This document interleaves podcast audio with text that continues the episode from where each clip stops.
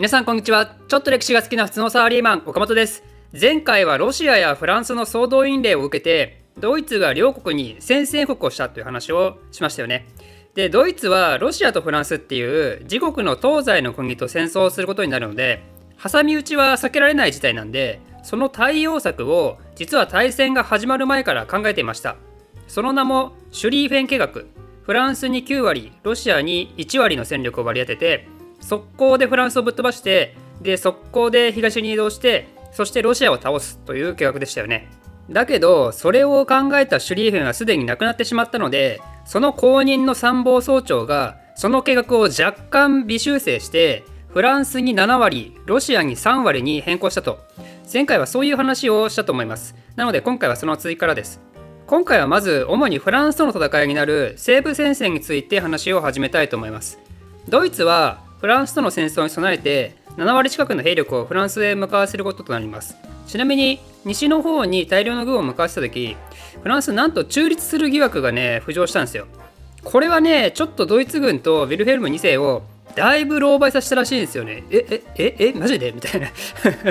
もう軍動かしちゃったけどって。まあだけど、これは結局誤報だったようで、まあ、フランスは予定通り宣戦布告してくれたと。で、それを聞いてドイツは、おお、よかったよかったってなったっていうね、まあ、宣戦布告されて安心するっていう、まあ、一見不思議なエピソードがあります。ということで、これで無事にこの2カ国は戦争をすることになったわけですけど、ドイツとフランス、果たしてどこでぶつかるのかというと、それを考えた時、ちょっと世界地図を見る必要があります。フランスとドイツは確かに両隣なんですけど、地図を見てもらえばわかると思うんですけど、この2つの国の間にはね実は挟まれてる国があるんですよ。それはどこかというとベルギーとルクセンブルク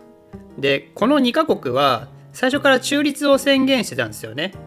中立を宣言してるってことはつまりそこの国は戦争に巻き込んじゃいけないんですよ。だからどこが戦場になるかっていうのを考えると普通に考えたらフランスとドイツの国境でしょ。アルザス・ロレーヌ地方ですよね。だからフランスはここら辺に軍を配備するんですよ。だけどねドイツはフランスを速攻でぶっ飛ばさないといけないでしょ速攻でぶっ飛ばすってことは相手の裏をかく必要があるんですよ。しかも相手を完膚なきまでに叩きのめすっていうのは相手の首都を落とす必要があるんですよね。フランスの首都ってパリですよね。でパリが近いのってどこかというとドイツとの国境よりもベルギーとの国境の方でしょ。なのでドイツはなんとベルギーを通って北からフランスを叩こうとするんですよね。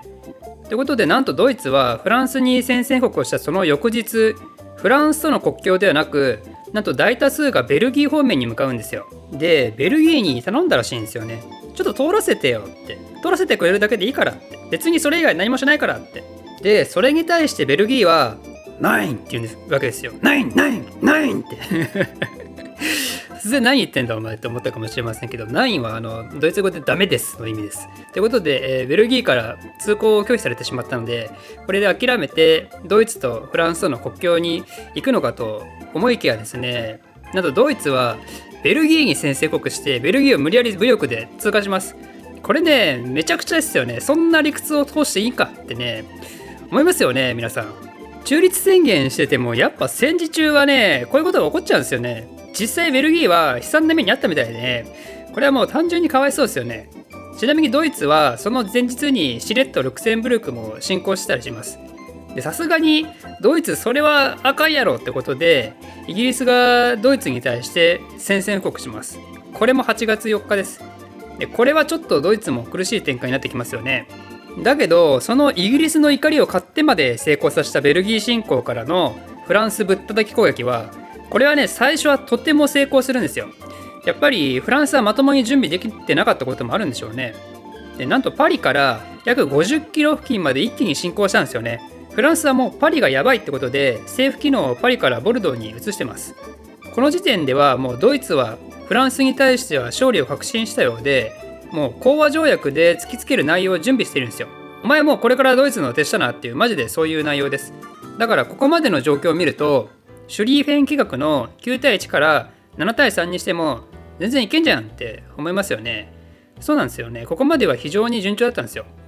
だけど、この参謀総長はですね、7割でも多すぎたんじゃねえかって思っちゃうんですよ。ちょっと東部やっぱりやばいんじゃねえかって思っちゃってなんとそのさらに半分近くを東に送ることにしたんですよまだフランスと講和条約とか結ぶ前ですからねこれはねダメですねこれはダメよなぜかというとこれによってドイツ軍戦線にぽっかり隙間ができちゃうんですよ。今まではなんとか軍団同士が横につながって一列を守りきれてたのが単純に軍が減った分隙間ができると。となるとフランス軍そこからドワーってきますよね。回り込んで挟み撃ちしようとしてきますよね。でこれによって実際に壊滅的なダメージを負った軍もあってその他の軍もその状況を見てああこれはやばいやつやってなってで急遽ドイツ軍は後退したんですよ。フランス軍からしたらこのドイツの後退は予想外だったらしくてでフランス側からはこれは奇跡扱いされてるんですよね。このフランスが敗北ギリギリでドイツ軍を打ち破った戦いのことをマルヌの戦いもしくはマルヌの海戦と言います。ちなみにドイツ軍のこの一斉交代は一体誰が命令したのかって未だによく分かってないらしくてこのドイツの命運を大きく変えた戦いの責任は誰にあるのか。それはね学会では熱い議論が未だに交わされているらしいですでこのマルヌの海戦の敗北によってドイツのフランスを速攻でぶっ倒すっていう目論見は見事に崩れ落ちたんでこれをもってシュリーフェン計画は破綻することになりますなのでドイツはフランスをぶっ倒す計画からフランスのドイツへの侵攻を遅らせてドイツ領内の侵略を何が何でも防ぐ作戦に切り替えるんですよね。そこで選ばれた手段があの第一次大戦の悲劇の代表格となる塹壕です。塹壕って写真見てもらうのが一番分かりやすいんですけど穴を掘ってねそこから銃とか機関銃とかを持った兵士を配置して相手がグワーって突撃してきたところを掘った穴からダダダダダダンって撃ちまくると。こんなことされるとフランス軍はまともに突撃できないですよね。なんか籠城戦と似たようなものかもしれないですけどねイメージとして。相手が城を攻めようとして壁を登ってくるところを弓とか石とかね投げまくって相手を殺す。まあ、大体こういうのは人海戦術でなんとかするのが多分セオリーなんですけどだけどこの時代だとねもう機関銃だからもう弓とか石とかのレベルが全然違うわけですよね。一瞬で何十何百の人が殺せますからこうなったらマジで進めなくなっちゃうんですよ。だからその穴にいる兵士が姿を見せた時にこっちも銃をダーンって撃って殺すしかないんですけどそうなるとフランス側も塹壕が必要になりますよね。で塹壕を倒すには実はもう一つ手段があってそれは塹壕を掘りまくって相手の裏に回り込むっていうもんね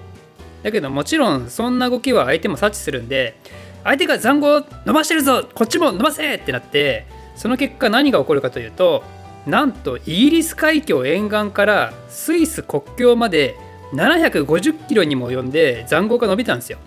やばくないですか ?750 キロも穴掘ってんすよこいつら。ということでこれによって超長距離に築かれた塹壕と塹壕が向かい合って戦線が長期間膠着するっていう戦争史上かつてない最悪の状態に突入していきます。塹壕の何がやばいかっていうとその超不衛生な環境ですよ。塹壕戦の性質上何日もそこで過ごすしかないので雨とか雪とか降りゃ水たまるしね。人が死にゃそこで腐るしね。ネズミやら害虫やらもうじゃうじゃいるしね。漁撃もめちゃくちゃいるしね。つまり感染症とか疫病の温床なんですよ塹壕って。もう人道的にマジでやばい環境での戦闘が戦争終わるまでだから4年間も続くんですよね。ちなみによく感動的に語られるクリスマス休戦。これは第一次大戦の最初の年のクリスマスに起きてます。だけど最初の年だけで2年目以降はもう関係なく殺し合いしまくってたらしいですね。でこういった膠着した状態をなんとかしないといけないってことでこれまたあの第一次大戦のイメージとして非常に有名な戦車だったり毒ガスだったり飛行機を初めて戦闘機として使ったり、まあ、そういう新しい化学兵器や軍用機の開発が急ピッチで進められることになるわけなんですよね。だけどまあ戦争の最後まで塹壕戦が膠着したってことから見てもこれらの新兵器っていうのはまだ第一次大戦ではそこまで大きな成功は出なかったわけですけどね。ということで西部戦線の状況はこのような感じで当初の想定であった速攻でぶっ倒す作戦から180度真逆の方向へ転換してしまったわけですけどもともと捨てる覚悟だった東部戦線の方でもまたドイツからしたら想定外のことが起こります。それについてはまた次回説明することとして今回でですね、2020年最後の動画になりますかね。まあ、なんで、まあ、せっかくなんでちょっとだけコメントさせてもらいますと、今年最後の動画が、まあ、こんな悲惨な話になったのもなんか あれですけど、まあ、それは置いておいてちょうど去年の今頃このチャンネルを開設して1年間でチャンネル登録1000人いってくれたら超嬉しいと思ってたのがなんとその倍以上の登録をいただいて、えー、本当にありがたい限りです。2021年も引き続き動画配信続けてまいりますんで今後ともどうぞよろしくお願いします。来年の目標は世界史だけではなく日本史も 少しは手は出せるようになりたいと思います。ということで皆様、良いお年をお過ごしください。この動画を少しでも面白い、ためになると思っていただいた方は、いいねとチャンネル登録のほどよろしくお願いします。ではまた